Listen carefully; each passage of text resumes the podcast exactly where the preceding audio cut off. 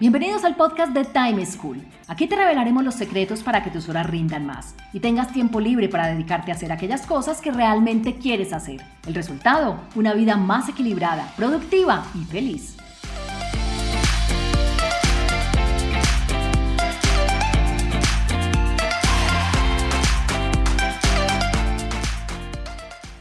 Hola, soy Juan Pablo Lema, un inquieto por la productividad y un estudioso del manejo del tiempo.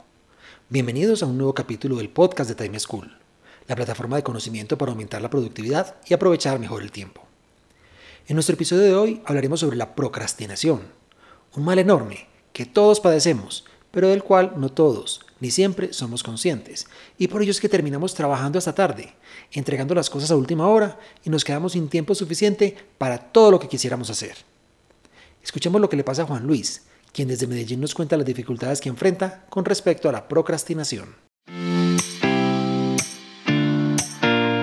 Hola, eh, soy Juan Luis Valencia, vivo en la ciudad de Medellín eh, y mi principal problema con el manejo del tiempo es que hay veces procrastino mucho y, se me pasan horas y horas eh, sin hacer nada productivo. Me gustaría mejorar mucho esto de tal manera que, pueda hacer mejor uso de mi tiempo. Lo que le pasa a Juan Luis es algo que a todos nos pasa, en mayor o en menor medida, pero que no todos reconocemos o que no todos nos damos cuenta de que nos está pasando. Y es que la procrastinación es uno de esos comportamientos bien difíciles de identificar y sobre todo de reconocer, porque siempre encontramos razones o excusas externas para justificar las consecuencias de la procrastinación disfrazando, o mejor, ocultando el verdadero mal. Por ello, para que aprendas a identificar cuándo estás procrastinando y apliques técnicas adecuadas para combatirla, te aconsejo. Primero, sincérate contigo mismo. Segundo, identifica el motivo por el cual procrastinas. Y tercero, aplica alguna de las claves para combatirla. Expliquemos cada una de ellas. La primera recomendación para Juan Luis y para todos los que quieran dominar la procrastinación es que se sinceren con ustedes mismos. Yo lo que digo es que frente a la procrastinación uno no tiene por qué sincerarse con los demás porque cuesta mucho. Pero eso sí, no se puede mentir uno mismo. Es decir, uno tiene que reconocer si una tarea, si una actividad la está procrastinando o no. Miren, uno no procrastina todo, ni tampoco procrastina una misma actividad siempre. Por eso el análisis hay que hacerlo tarea por tarea. Es decir, esa tarea, esa actividad la estoy procrastinando. Y yo soy el único que me puedo decir eso. Nadie más lo puede ver, solo yo. La dificultad en esta sincerado, en este darse cuenta, es que nos llenamos de excusas. Uno dice, no es que no he tenido tiempo y por eso no he hecho esta actividad. No es que estaba ocupado con otra cosa y por eso no hice esta tarea. No, es que yo ya la iba a hacer, pero me llegó algo que era urgente y tenía que hacerlo ahí mismo y por eso no lo hice. Y al final uno empieza a decirse, no es que todo es una prioridad, no es que es muy difícil organizarse, no es que aquí es, el proceso es muy complejo, cuando en realidad es que estoy procrastinando. Y aquí hay una diferencia o una precisión que quiero hacer, es que procrastinar no es que uno no haga nada, no, procrastinar es estar ocupado, aunque también decidir no hacer nada también puede ser procrastinar, pero en general uno procrastina haciendo otra cosa, porque en realidad le estamos sacando el cuerpo a algo que tenemos que hacer. Y Muchas veces la procrastinación se disfraza inclusive de alegría. Uno dice, uy, siquiera me apareció esta otra actividad o esta otra tarea que es urgente, que me la están pidiendo, que alguien me está acosando, para no tener que hacer esta otra que debía hacer. Y al final le saqué el cuerpo. Si quieren saber si están procrastinando, mira alguno de estos síntomas. Primero, una tarea o un pendiente lleva varios días o inclusive varias semanas en la lista de cosas por hacer y uno dice, ay, mañana hago esto, ay, la próxima semana lo hago y al final no lo hacen. Eso es un síntoma claro de que están procrastinando. Otra forma de verlo es cuando mira uno sus pendientes o las cosas que tiene por hacer y dice, uy, no, qué aburrido hacer esto. No, mejor hago esto otro. Ay, esto lo hago después. Eso es otro síntoma de procrastinación. El tercero,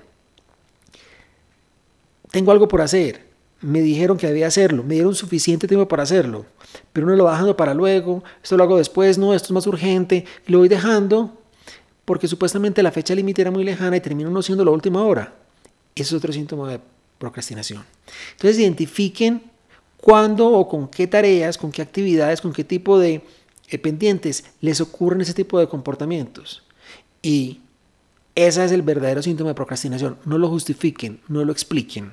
No digan, no, es que de verdad esto es urgente, no, es que de verdad había que hacer esta otra cosa, no, es que yo sí quise, pero. Mentiras. Ahí en el fondo hay una procrastinación. Es decir, una sensación de alegría en el fondo de que no tuve que hacerlo, de que algo más se me interpuso para no tener que enfrentarme a eso que no quería o no deseaba hacer. El segundo consejo para Juan Luis y para ti que me estás escuchando es que una vez se hayan sincerado con respecto al hecho de estar procrastinando una tarea, pasen a identificar por qué creen que lo están haciendo. Las razones detrás de la procrastinación son varias y dependen de la situación, dependen del estado de ánimo, depende de la presión que tengamos. Las más comunes o las explicaciones más usuales por las cuales las personas procrastinamos son esa actividad ¿Qué debemos hacer? Nos parece muy difícil o compleja. Y uno lo difícil normalmente le saca el cuerpo, porque es que las personas en general preferimos lo fácil. Nadie dice, ah, yo quiero algo bien difícil para poder demorarme más. No, yo quiero algo bien difícil para que me rete. No, en general todos buscamos lo que nos parece más fácil. Entonces cualquier actividad que sea difícil o que percibamos como tal es em, una de las razones por las cuales procrastinamos la ejecución de la misma. La segunda razón por la cual uno normalmente procrastina es porque la actividad es muy larga, porque me toma mucho tiempo hacerlo. Y eso está un poquito atada a la razón anterior, y es que lo que es muy largo, en el fondo sentimos que es difícil, y entonces le sacamos el cuerpo. Pero en realidad no es que sea difícil, sino que por su tamaño, por su duración, por el tiempo que demanda, la asumimos o la asociamos con ser difícil. Pero realmente es porque es muy larga. La tercera razón es porque no creemos tener la información suficiente o el conocimiento necesario para hacer algo. Nos ponen una tarea, nos vamos a enfrentar a una actividad y uno dice, mm, yo esto no lo sé hacer bien, mm, esto no sé cómo hacerlo, tendría que averiguar, tengo que preguntarle a alguien. Y esta conversación finalmente nos lleva a procrastinarla, porque uno siente que le falta algo, que no es suficiente ni las herramientas ni, la, eh, ni los datos que tiene para poderla ejecutar. Otra razón es que no nos gusta, nos sentimos mal haciendo esto y lo que a uno no le gusta, uno le saca el cuerpo, lo aplaza, lo evita, trata al máximo de no tener que enfrentarse a eso. Y la quinta y última razón por las cuales eh, normalmente las personas procrastinamos es porque tememos lo que, frente a lo que los demás nos vayan a decir o vayan a pensar de nosotros cuando vean el resultado.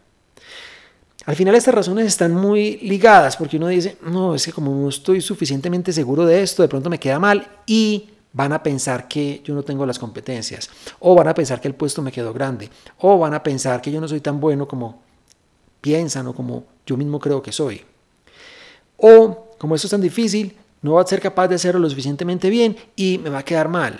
Entonces miren que se van juntando, se van mezclando las unas con los otros. Yo lo que hice fue desglosar como estas cinco razones desde la forma más simple para que cada cual empiece a identificar sus motivos. Recuerden, frente a cada tarea. ¿Por qué? Porque uno no siempre procrastina por la misma razón. Ahora, tienen que tener en cuenta que estas razones que les di, que generan la procrastinación, normalmente vienen de conversaciones internas. No es que alguien me diga, esto es muy difícil, no es que alguien me diga, esto es muy largo, no es que alguien me diga, usted no va a ser capaz, no es que alguien me diga, em, vas, a, vas a quedar mal o vamos a pensar que no eres tan buen empleado o tan bueno frente a esto. No, son conversaciones de nosotros mismos. Son conversaciones que nosotros tenemos y nosotros empezamos a retroalimentarnos y pensamos, ay, ¿será que va a pasar esto? Van a decir esto, va a suceder lo de más allá. Y como uno se lo cree, o como uno se lo dice, a partir de ahí actúa.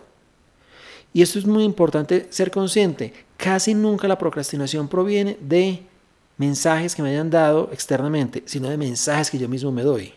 Esto es una programación neurolingüística que nos hacemos. Y eso sí que es un papel bien importante. Si yo me digo que algo es difícil, si yo me digo que no es hacer algo, el cerebro se termina por creerlo y va a tratar de evitarlo o de evadirlo porque no quiere enfrentarse a algo que es difícil o que no sabe hacer. Finalmente, lo que Juan Luis y tú deben hacer, tras identificar la causa, el motivo o la razón por la cual procrastinas una tarea, es aplicar una o varias de las siguientes técnicas para combatirla. Miren, la primera es ponerse fechas límites anticipadas. Cuando uno siente que tiene mucho tiempo para hacer algo, que esa fecha límite que le dieron es lejana, uno lo va evadiendo, lo va dejando para después, especialmente si es una de esas tareas que percibimos como largas, como difíciles, como que no sabemos, como que no nos gustan. Entonces, no dejen como fecha límite para terminarla la real, sino que antepóngase una fecha límite. Es decir, si le dijeron que era para el lunes de la próxima semana, póngaselo usted para el jueves de esta semana. De esa manera, uno siente que se le va a acabar el tiempo y se mueve a la ejecución. Ahora, aquí lo importante es que no se hagan trampa, porque estamos tratando de implementar técnicas para combatir la procrastinación, pues no tiene ningún sentido que nosotros mismos nos hagamos trampa. Si es una fecha nueva, límite que nos definimos, cumplámosla. No sintamos que porque es anticipada, pues no hay necesidad de cumplirla. Una segunda técnica es dividir las actividades en componentes menores. Especialmente estas que vemos como muy grandes, como muy largas, como muy complejas, pártanla. Entonces piensen que tienen que hacer un informe para la gerencia o un informe para la junta. Eso se puede ver como una actividad muy grande, muy compleja, entonces partan en componentes y diga, voy a recoger la información, voy a analizarla, voy a resumirla, voy a eh, plasmarla en una presentación, voy a poner la presentación bonita. Esto es dividir una actividad completa que es el informe en diferentes componentes. Cada uno de estos componentes se va a ver más sencillo, se va a ver más cortica y vamos a sentir que hay forma de manejarlos y por esto el resultado va a ser que no procrastinemos la ejecución de esta actividad. La tercera es ponerse metas volantes concretas.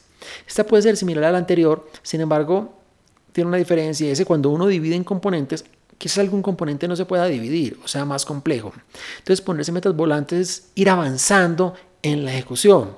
Entonces, por decir algo el ejemplo que les daba, si una de las etapas era analizar la información y esta etapa me cuesta mucho, pues no voy a analizar todas las eh, informaciones al mismo tiempo, sino que voy a decir, hay cinco fuentes de información, cada día voy a analizar una. Estoy leyendo un documento, voy a leer al menos cinco páginas. Eh, estoy escribiendo un artículo, voy a escribir una página al día. Es ponerme metas volantes. Eh, parte de algo similar que es dividir, pero es sentir que voy avanzando, que voy teniendo logros pequeños y no simplemente sentado esperando a terminar o ni siquiera habiendo empezado. La cuarta es comprometerse públicamente. Comprometerse públicamente es contarle a alguien más que uno va a hacer algo. Puede ser un compañero del trabajo, puede ser un familiar, puede ser un amigo, pero la sensación de que algún externo me vaya a decir, oye, ¿cómo vas con esto? Oye, si lo terminaste, o oye, si empezaste esto, me mueve a la acción. Puede que nunca me lo digan, pero la sola presión interna que yo me voy a generar por no quedarle mal a otros, especialmente si es una persona que eh, yo quiero quedar bien con él, que, yo, que me tiene en, buena, en buen concepto eh, y me comprometo con ellos, más voy a tener las ganas de hacerlo y de no tener que dar la cara y decir, no, no he empezado, no, otra vez lo aplacé, otra vez lo procrastiné. Una quinta eh, técnica es fijarme un tiempo de trabajo de cinco minutos para empezar la tarea. Es decir, no es sacar una hora, no es dos horas para trabajar, porque cuando son actividades que procrastinamos, la gran dificultad no está en realizar la tarea, sino en empezar. Y cuando uno sabe que le tiene que dedicar una o dos horas a una tarea, simplemente le saca el cuerpo porque no, con todo lo que tengo por hacer, no, qué pereza dedicarle tanto tiempo a esta actividad que no me gusta o que me parece difícil o que no sé hacerla, pero cinco minutos es un tiempo muy pequeño. Entonces fíjese por cronómetro, cinco minutos, ponga inclusive un temporizador y enfóquese a trabajar en eso. A los cinco minutos, cuando suena el, cronómetro o el temporizador, piense, quiero parar, pare. Y al otro día vuelve y haga el otro cinco minutos hasta que rompa esa inercia. Pero la mayoría de las veces o muy fácilmente van a decir, mm, ya empecé, ya sé por dónde voy cogiendo esto y decide uno trabajar más de esos cinco minutos. Pero que la meta no sea hacer media hora o una hora, que la meta sea esos cinco minutos. Y solo con el hecho de pasar los cinco minutos pueden tener una sensación de logro y de que empezaron a romper esa inercia de la procrastinación. Y la última, eh, más fácil de aplicar, pero quizás más difícil de implementar, es siempre que haya una tarea que ustedes identifiquen que la procrastinan, pónganla como primera actividad para realizar en su día. Es decir, no esperen a dejarla para el final de la tarde cuando ya estamos cansados, agotados, no esperen a dejarla para el final de la semana, no. ¿Hay algo que estoy procrastinando? Póngaselo para mañana a primera hora y que antes de abrir el correo, antes de abrir los chats, antes de hacer llamadas, antes de cualquier cosa, su función sea sentarse a ejecutarla, que sea su presión, porque al final usted lo que va a sentir es un descanso y un alivio de que a las 8, 9 o 10 ya la termino y dice, uy, salí de esto tan grande, esto que era tan difícil y lo logré sacar. Va a haber una sensación enorme de logro y no un dolor o una incomodidad constante de, y todavía no lo he hecho, ay, tengo que hacer esto, ay, verdad que tengo que mandarlo, ay, y qué pereza. Entonces, en lugar de tener sentimientos y pensamientos negativos, lo que va a estar es emocionado y con sensación de logro. Como vieron, si quieren aprender a controlar la procrastinación y evitar que este comportamiento los domine en su día a día, los invito a, primero, sincerarte contigo mismo. Segundo, identificar el motivo por el cual procrastinas. Y tercero, aplicar alguna de las claves para combatirla. Poner en práctica estas recomendaciones no significa que nunca más vayas a volver a procrastinar. Lo importante es que vas a ser capaz de darte cuenta rápidamente que lo estás haciendo y sobre todo tendrás a la mano varias formas para combatirla. Inténtalo y verás lo bien que te funciona. Eso es todo por hoy. Espero que les haya gustado nuestros consejos y que los compartan con sus amigos. Los espero en un próximo capítulo. Chao.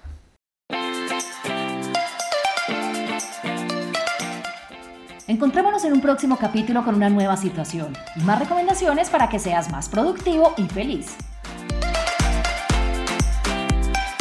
Recuerda enviarnos los audios con tus preguntas, dudas e inquietudes al WhatsApp en Colombia 321-700-4810 por correo electrónico a podcast.timeschool.com.